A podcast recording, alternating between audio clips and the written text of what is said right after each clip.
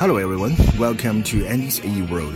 大家好，欢迎光临 Andy 的美语世界。今天我们来看漫谈美剧《老友记》第四季第十八集《The One with Rachel's New Dress》。首先，我们来听到第一个对话是菲比的弟弟，他们要有三个孩子了，他们给孩子起了两个名字，最后一个名字他们愿意留给菲比来起。啊，那他们正好是这个对话。菲比问：“以前的两个孩子叫什么呢？”那爱丽丝说：“其中一个孩子叫做 Frank Junior Junior。”那我们知道说 Junior 这个还很正常，比如说 Martin Luther King Junior，他本身他爸爸肯定叫马德里罗金。那我们熟悉的这个人权主义家马丁路德金，他叫做 Martin Luther King Junior，那就是小马丁路德金。他的孩子呢叫做 Martin Luther King the Third，就马丁路德金三世。但是菲比这个很奇怪的弟弟呢，偏偏给孩子起名字叫做 Frank Junior Junior，两个 Junior。所以 Chandler 就问他干嘛不叫正常的 Frank the Third？所以 Alice 没好气的说了一句：“Don't get me started. Don't get somebody started。”意思就是说你就别勾搭给我提这个了。其实意思上就是讲提起这个我就来气，还是不说的好。Don't get me started，你就别再跟我提这个了，别让我动气了。啊，它的介词可以跟 on，Don't get me started on the kids，别跟我提这个倒霉孩子了，提起来我就来气啊，就这样的一句话，Don't get somebody started on。Hi, hi. what are you doing here? Um, actually, I came down to ask you a big favor. Oh, well, don't tell me you want to keep more of your stuff in my uterus. no, no, no. Oh, okay, now, see. I want to name the girl baby Leslie. And um, Frank wants to name one of the boy babies Frank Jr. Jr. Wouldn't that be Frank the Third? Don't get me started. anyway, um, since there are three babies and um, we both got to put our names in, we would be truly honored if you would name the other boy baby.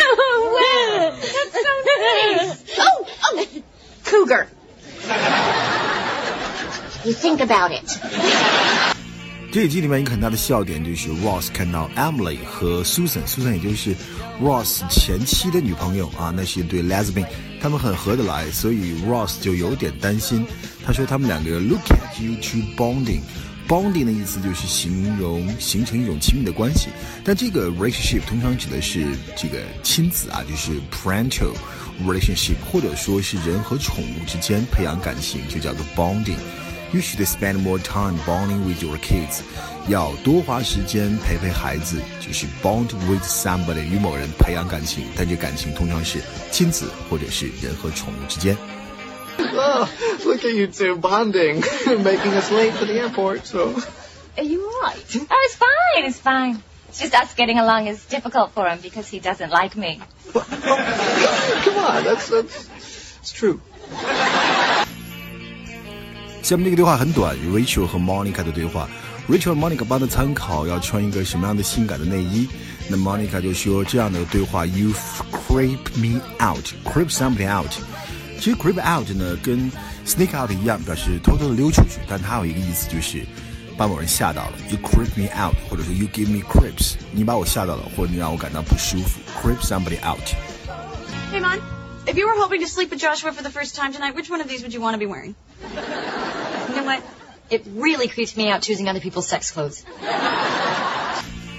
好像跟刚才我们说过了，Rachel 很担心 Emily 和 Susan 有所发展，所以她在向朋友们倾诉这个担心。这个对话挺有意思的，我们可以听一下。它里面提到一个影片叫做《Personal Best》，这是一部1982年电影，翻译成《登峰造极》，讲述了 three lesbians 三个同性恋 lesbian athletes 他们之间的这个故事啊。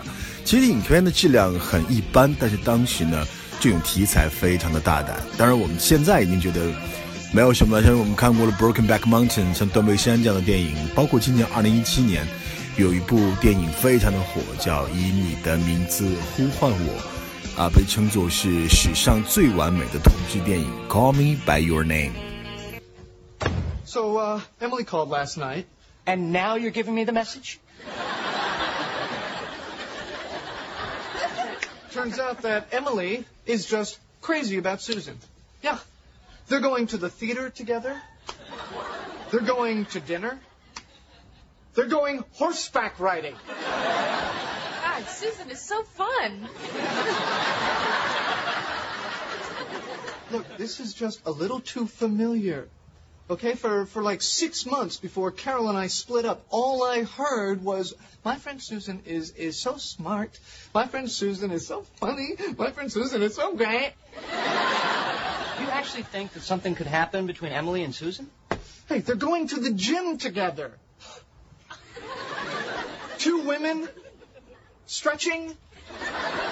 You know, they, they take a stand together, things get a little playful. Didn't you see personal best? No, but I'm gonna. 这个对话呢是 Joshua 和 Rachel 的对话。看着满桌的食物，Rachel 对 Joshua 说：“Dig in, dig in, dig 就是挖嘛，dig in 本意是挖土，把什么东西埋起来，但是也可以指认真的工作。Dig in，好，认真的开始工作吧。也可以指着对于饭菜来说，就是开始吃吧，尽情吃吧。Dig in，啊，我们开动吧，开吃吧。This is so nice. Thank you for doing this. Oh, please. Cooking soothes me.